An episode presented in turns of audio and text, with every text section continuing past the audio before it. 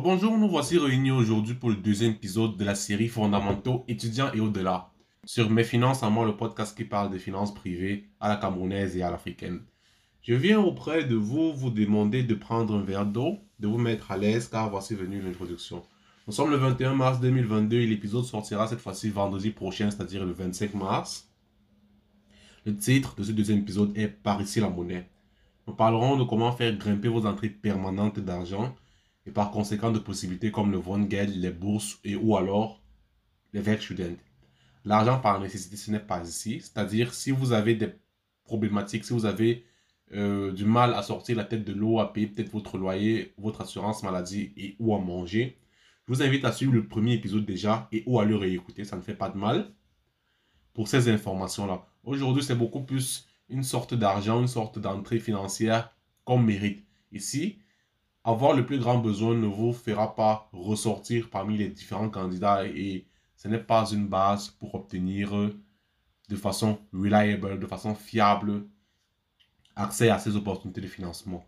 J'ajoute comme ça en passant concernant le dernier épisode, tout comme celui-ci, que je ne donne pas d'informations en tant que conseiller financier, je ne suis pas conseiller financier. Ce podcast et cette série sont uniquement pour votre information et votre divertissement.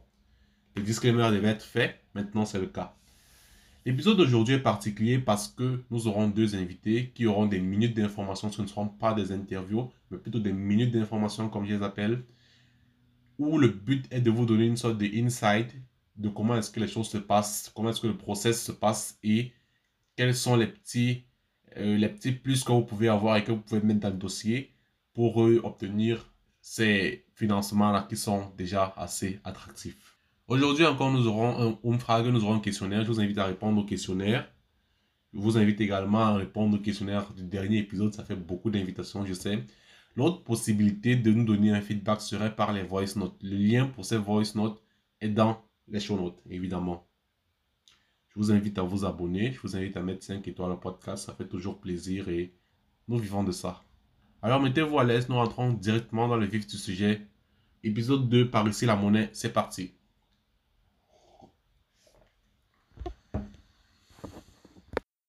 En ce qui concerne le Vongel, puisqu'on entre directement dans le sujet, le Vongel, c'est une sorte de socializing, c'est-à-dire euh, littéralement traduit, c'est une performance sociale, mais je pense que vous comprenez ce que je veux dire.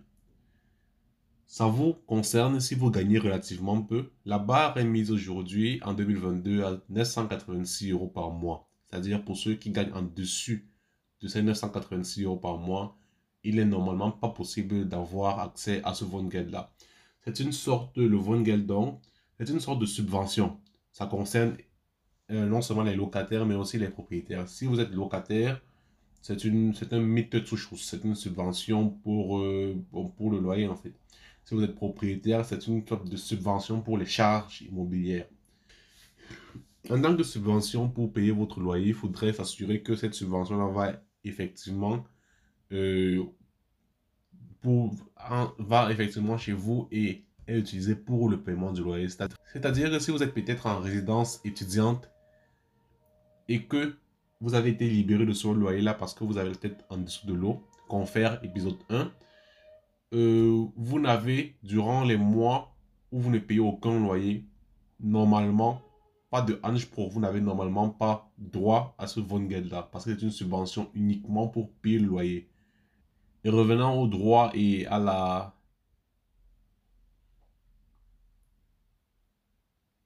Et revenons au droit, ce qui est assez intéressant ici, c'est que le VON entend normalement, si vous remplissez les critères d'éligibilité, si vous euh, cochez toutes les cases, on va dire ça comme ça, normalement vous recevrez ce fonds Je ne le garantis évidemment pas, mais l'état des choses fait en sorte que cette subvention-là est plus ou moins assez répartie pour ceux qui ont l'information. C'est possible.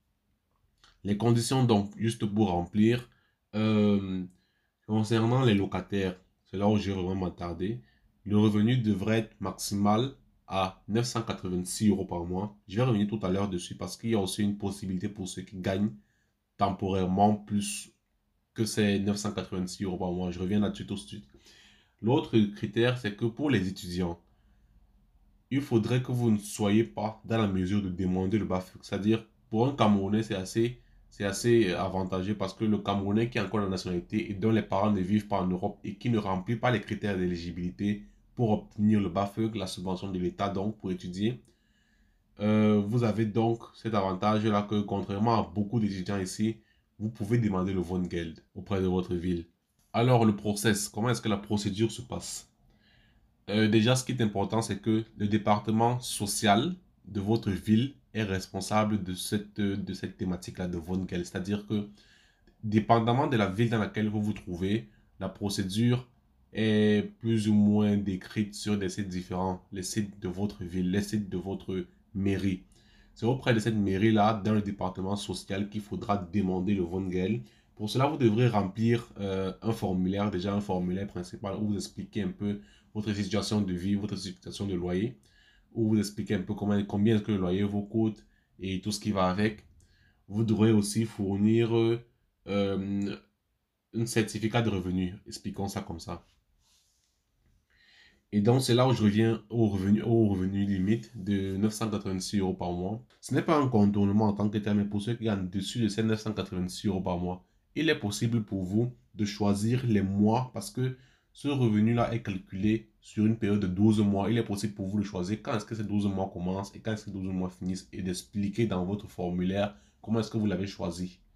C'est-à-dire que si par exemple vous avez, vous savez que le mois prochain vous avez des examens et que vous allez travailler beaucoup moins, ça peut ramener votre ça peut ramener votre salaire moyen sur 12 mois, moins de 986 euros par mois. Je vous conseillerais de prendre ces mois-là dans votre calcul de 12 mois et expliquer en fait comment est-ce que vous l'avez fait. Le certificat de revenu, vous le demandez chez votre employeur. Il est censé vous le donner. Et ensuite, vous pouvez utiliser ce certificat de revenu et expliquer quand est-ce que les 12 mois commencent et quand est-ce que les 12 mois finissent. Je ne sais pas si c'est assez clair. J'espère que c'est assez clair pour tout le monde. En dehors du formulaire et de l'attestation de revenus, il faudrait votre contrat de location, il faudra un message du propriétaire également qui explique certains détails à propos de votre loyer. Ça, évidemment, c'est pour ceux qui demandent la subvention en tant que locataire.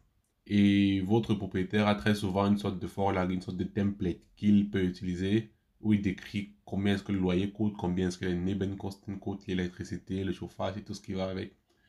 Et le département social de votre mairie aura besoin de de ces informations-là dépendamment de votre situation, dépendamment des documents qui vous euh, concernent personnellement dans la liste qui est évoquée dans le formulaire, en fin de formulaire, vous devrez ajouter quelques documents. En ce qui concerne les propriétés, la propriété pour laquelle vous devrez demander cette, euh, la propriété pour laquelle vous devrez demander cette subvention est celle dans laquelle vous habitez vous-même.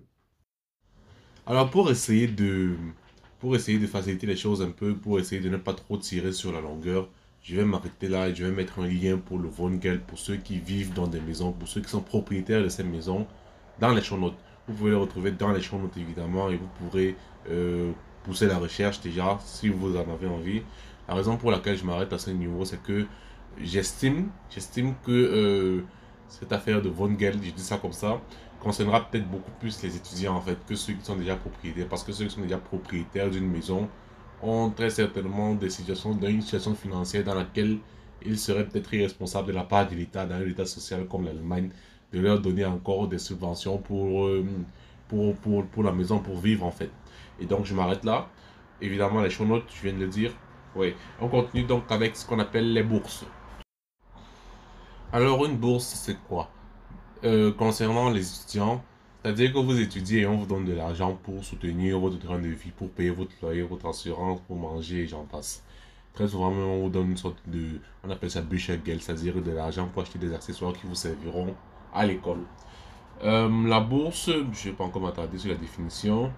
Alors, les bourses en Allemagne, c'est comment? La plupart des bourses en Allemagne, les plus connues et les plus communes, exigent une sorte de garantie en fait. Celles qui sont beaucoup plus utilisées par les Allemands eux-mêmes, si vous demandez à vos camarades à l'université ou bien à la Hochschule, vous le saurez, exigent une sorte de garantie que vous resterez en Allemagne ou alors au moins dans l'Union Européenne.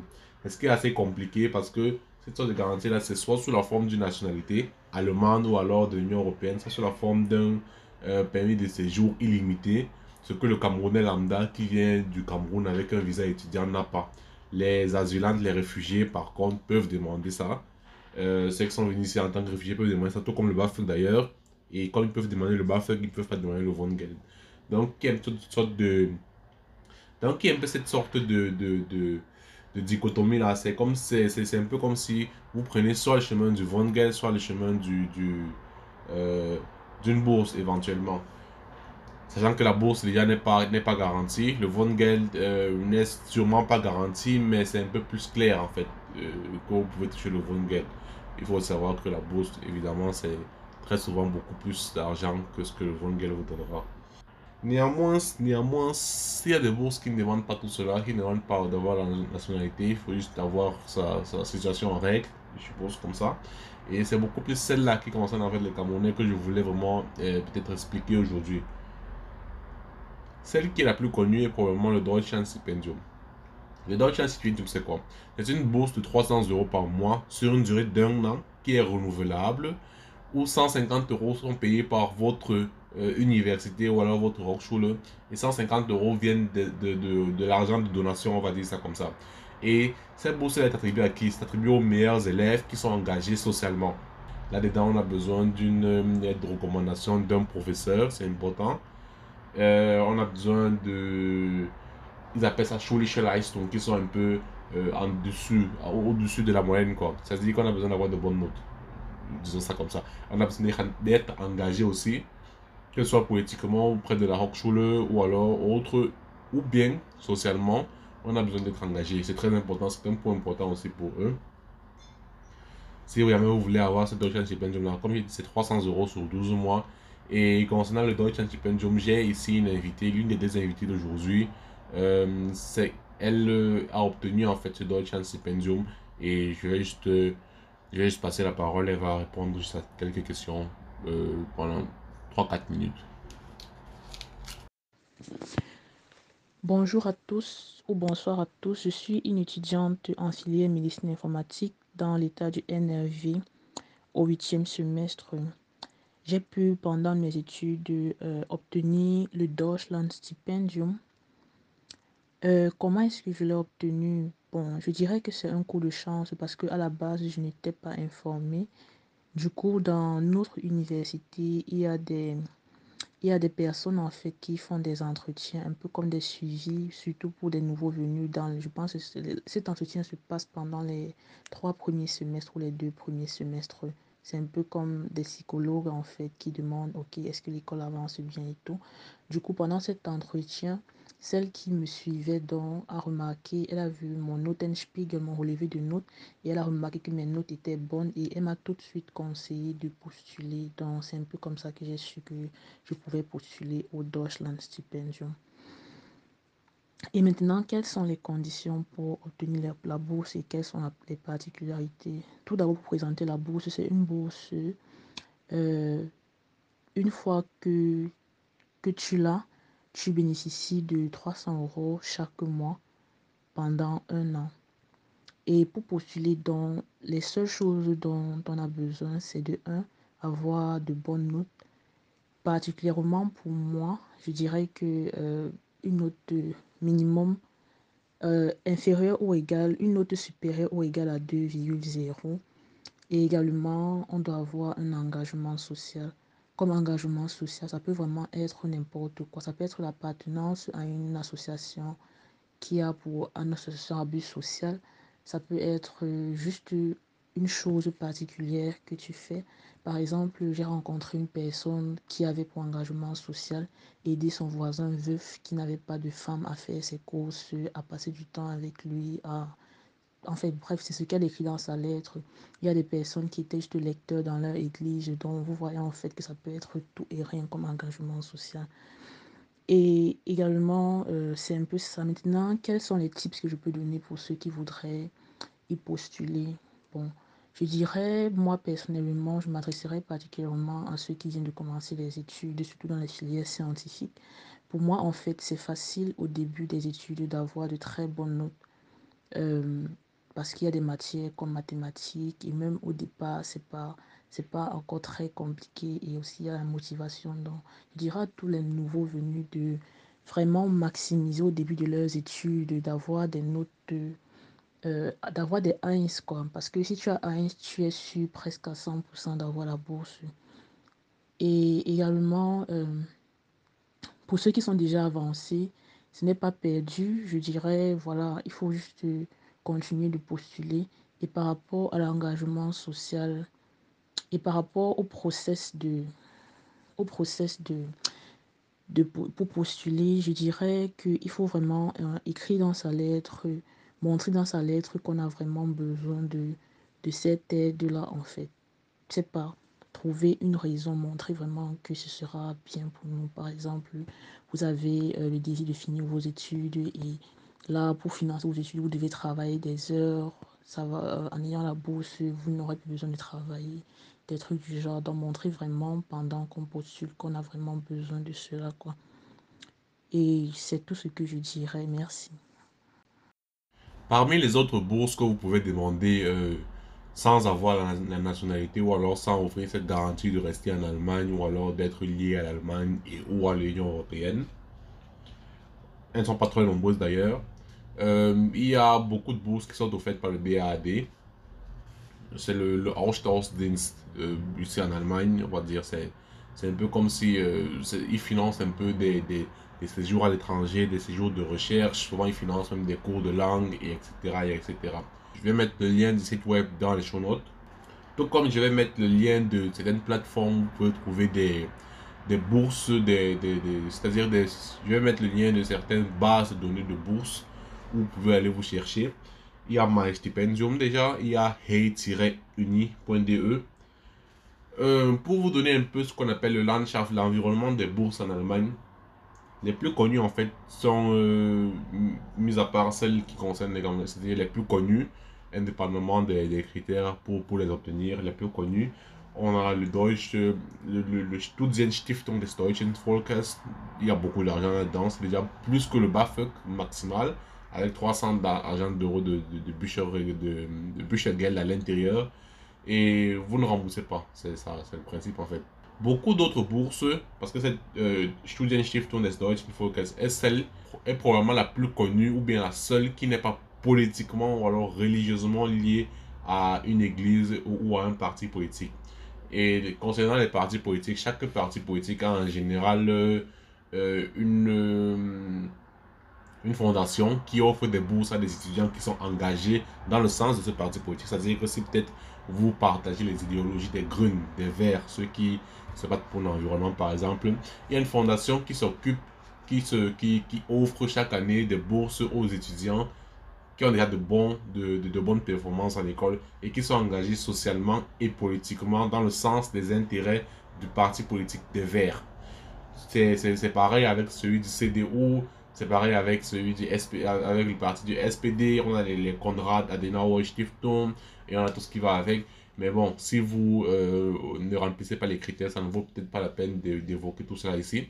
Ce qui est par contre plus important pour vous, c'est selon votre filière de trouver des bourses qui financeront peut-être pas euh, la totalité de vos études, mais qui financeront peut-être certains séjours à l'étranger ou alors certains, certaines périodes de recherche que vous avez donc, je vous conseille sur la plateforme de DAAD, tout comme la plateforme MyStipendium, tout comme celle euh, de hey-uni.de, de chercher en fait spécifiquement votre filière et votre semestre, on va dire ça comme ça là, et de trouver en fait ce que vous pouvez avoir comme, euh, comme bourse qui, ne vous demande pas d'avoir une nationalité euh, de l'Union Européenne. Si vous êtes Camerounais, et vous ne remplissez pas les critères de l'Union Européenne. Mais sinon, si déjà vous, avez, vous pouvez remplir ces critères-là, c'est-à-dire les parents vivent peut-être en Europe, et où vous avez peut-être euh, la nationalité allemande ou bien une nationalité de l'Union Européenne, alors go all in. Ma recommandation se, tirerait beaucoup plus vers le Studienstiftung des Deutschen Volkes, parce que comme je dis, c'est celle qui n'est pas politiquement liée, c'est celle qui n'est pas religieusement liée. Euh, c'est-à-dire qu'ils sont là en fait pour vraiment euh, pour vraiment aider le, le, le, le côté étudiantin, le côté académique de la chose. Et il n'y a pas derrière peut-être des, des, des, ambitions politiques euh, ou alors des idéologies politiques et ou religieuses. Parce qu'il faut savoir qu'il y a aussi des bourses religieuses euh, qui concernent beaucoup plus souvent ceux qui sont au niveau de la ville en tant que religieux, c'est-à-dire ceux qui sont catholiques euh, il faudrait pas seulement que vous dites que vous êtes catholique, mais il faudrait bien que, le, que la mairie de votre ville soit au courant que vous êtes catholique. C'est-à-dire que vous devez partir avec les, inconvénients de ça aussi, c'est-à-dire vous allez payer le, le Kirchengeld, le Kirchensteuer et tout ce qui va avec. Concernant le Werkstudent, je suppose que vous avez probablement déjà entendu parler. Le principe du Werkstudent, c'est que après les, disons, trois premiers semestres, en général c'est comme ça, surtout en ingénierie, après les, disons, trois premiers semestres qui est le Grundstudium, on va dire que vous avez acquis certaines bases euh, pour continuer les études dans un côté un peu plus pratique, je vais dire. Et donc, après ce grand studium en général, vous avez la possibilité de candidater à des postes dans des entreprises dans votre domaine de, de dans votre domaine de compétences, dans votre filière, qui travaille dans votre filière, et d'être une sorte, et de faire une sorte de stage, mais payant et sur le long terme. C'est en fait le principe du Werkstudent. Les avantages sont clairs. Vous travaillez dans votre filière, il ne s'agit plus du laga. C'est pas porter les cartons et faire tout ce qui va avec, mais c'est beaucoup plus travail intellectuel.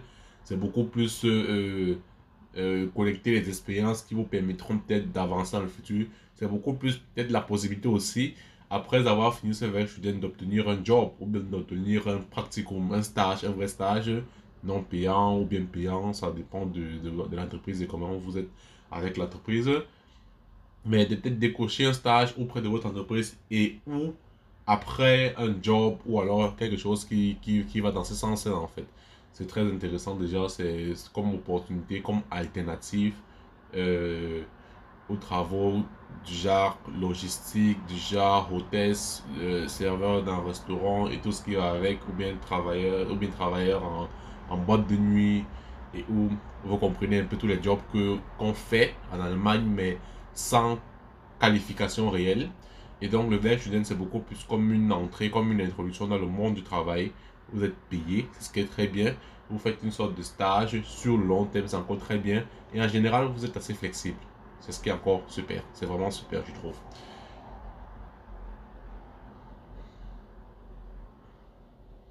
L'autre point, puisque c'est un podcast qui parle de finances, c'est que dans beaucoup de ce c'est pas comme ça dans tous les cas. C'est un, c'est un, un, malentendu que beaucoup de Camerounais ont en fait dans beaucoup de cas, comme mais pas forcément dans la majorité ou dans tous les cas, le student est souvent mieux payé en fait que les travaux usuels qui sont à 11, 12 euros, voire même 10 euros pour certains. Le student, si vous trouvez une bonne entreprise, vous avez peut-être l'opportunité de gagner 14, 15, 16 euros. Il y en a qui gagnent 25 euros de l'heure. C'est pas tout le monde, mais ça arrive. Euh, c'est une opportunité qu'il va falloir saisir pour la plupart et que vous êtes dans votre futur et que vous êtes aujourd'hui déjà parce que ça augmente vos entrées d'argent et en plus ça augmente encore votre, votre capacité sur le long terme à avoir plus de connaissances, à avoir plus d'expérience pratique, à avoir un meilleur boulot, à avoir de meilleures rémunérations encore pour le futur et tout ce qui va avec. C'est ça qu'on appelle, euh, ça qu'on appelle en fait travailler son capital humain. C'est très important. Et donc, concernant le Werkstudent, je ne suis pas étudiant en ingénierie. C'est vrai que je fais un Werkstudent, mais dans mon domaine, c'est, je dirais, un peu plus facile d'avoir un Werkstudent, entre guillemets. Euh, et je pense que ce n'est peut-être pas représentatif de, de toute l'audience de mes finances en moi. C'est pour ça que je vais passer la parole à un ami à moi qui fait dans l'ingénierie, qui fait dans l'informatique, il va se présenter et il va donner aussi euh, au cours de sa minute d'information quelques petits tips, quelques, quelques idées sur le process de comment est-ce qu'on arrive à un verre student et tout ce qui va avec. Enjoy! Donc, euh, salut. Merci beaucoup pour, pour l'initiative et tout. Donc, euh, je m'appelle Franck Imboga, euh, j'ai 23 ans, je suis camerounais. Euh, je suis actuellement aussi étudiant en master en informatique, plus précisément dans le génie logiciel et l'intelligence artificielle.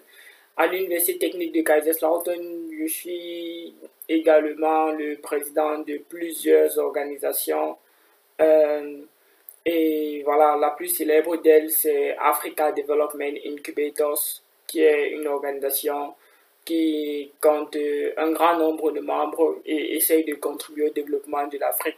Et voilà, à côté de ça, on fait pas mal de choses. Euh, comme peut-être, euh, je suis aussi à la tête d'une organisation qui organise la NASA Space App Challenge. C'est un événement unique à la NASA euh, qu'on essaye de faire dans notre région. Et je suis vraiment très enchanté d'être là aujourd'hui. Euh, déjà, comme différents students que j'ai eu à faire, euh, bon, je ne vais pas forcément tout citer, c'est quand même un bon nombre, mais euh, je peux parler peut-être de Susan James, euh, où j'ai travaillé comme application developer dans, avec Bootstrap, Ajax, PHP, PHP, un peu dans le full stack, dans le full stack development pour les informaticiens, ils vont forcément connaître ça. Il y a aussi d'autres entreprises comme Bombardier, une entreprise canadienne qui fait dans la fabrication et la vente des trains, des avions. Donc, j'ai aussi travaillé là-bas un peu comme software developer pour 20 heures par semaine. Et j'ai travaillé sur certains de leurs protocoles et tout. Et ensuite, euh, d'autres entreprises comme Fraunhofer, qui est un institut dans le génie logiciel ici en Allemagne, et DFKI, qui est l'Institut de recherche de l'intelligence artificielle aussi ici en Allemagne. Donc, c'est voilà un peu les quelques, quelques entreprises, quoi. Bon, déjà, comment j'ai obtenu les jobs? Euh, Les Voraussetzungen qu'il y avait, donc, voilà les conditions. Euh, je dois avouer que j'ai fait plus de 50 bewerbungen euh, sans vraiment de réponse positive et il y a un article qui est écrit, qui est, qui est publié sur Google dessus, qui est aussi accessible. Il suffit juste de taper Franck Bouga et de tomber sur l'article là. Donc la 51e entreprise m'a appelé. Et, et la, la stratégie que j'ai utilisée pour intégrer cette euh, entreprise là était de commencer au préalable euh, euh, en, étant directement honnête parce que j'ai eu ce. C'était mon tout premier Vorstellung que je prêche, euh, c'est-à-dire mon tout premier interview en Allemagne en tant que Werkstudent et j'ai tout donné à cela.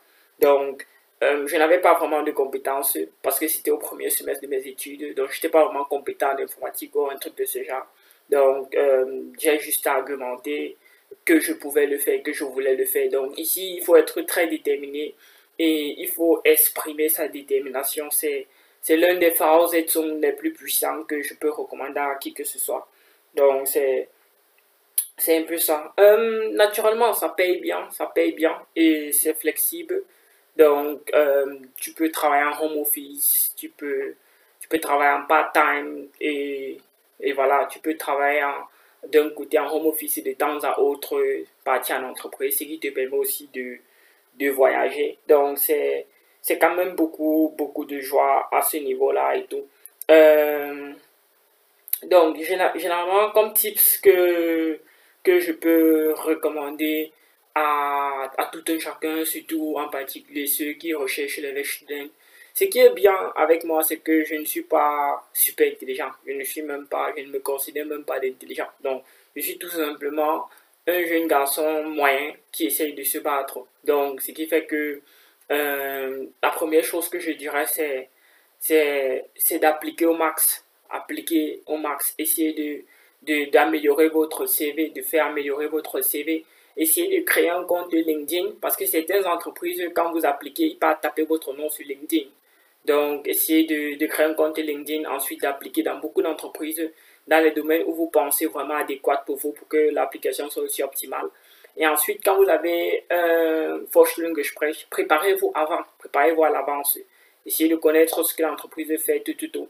Et ensuite, donnez tout. Il faudrait qu'on ressente une énergie vibrante. Si l'énergie n'est pas vibrante, il faut que l'énergie soit vibrante. Donc, c'est vraiment impératif à ce niveau-là pour être honnête.